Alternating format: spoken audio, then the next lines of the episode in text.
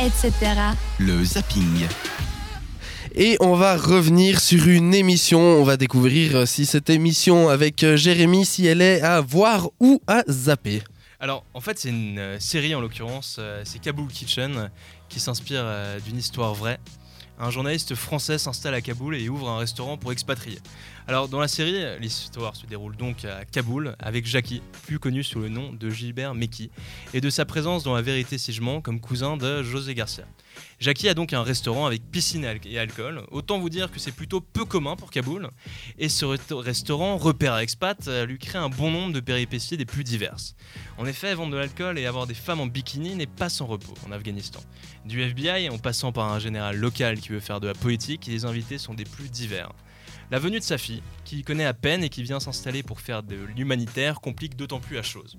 Remplie d'intrigues, de drôleries et parfois de cynisme, cette série est un étendard de l'esprit canal. Dans la nouvelle saison qui sort ces jours, nous ne trouvons malheureusement plus Gilbert Meki, mais Stéphane de Gros qui devient le personnage principal. Alors, cette troisième saison, je n'ai pas vu et je ne pourrais donc pas vous dire ce qu'elle vaut, mais en tout cas les deux premières sont vraiment drôles et je ne peux que vous conseiller de les regarder, donc c'est à voir et pas à zapper. En attendant, prenez soin de vous, la vie est belle. Merci beaucoup. Du coup, rappelle le nom Kaboul Kitchen. et elle est trouvable. Euh, Sur Internet. Sur internet, je présume, sinon Canal si vous voulez aider Bolloré. euh, Effectivement, donc du coup sur internet en streaming, c'est plus simple. C'était Stéphane de Groot qui jouait. Exactement. Un, Lui, il est excellent. un hein. belge euh, roi des, Ouais. des jeux de mots. Lui, il est bien, ouais. Ah, il est excellent.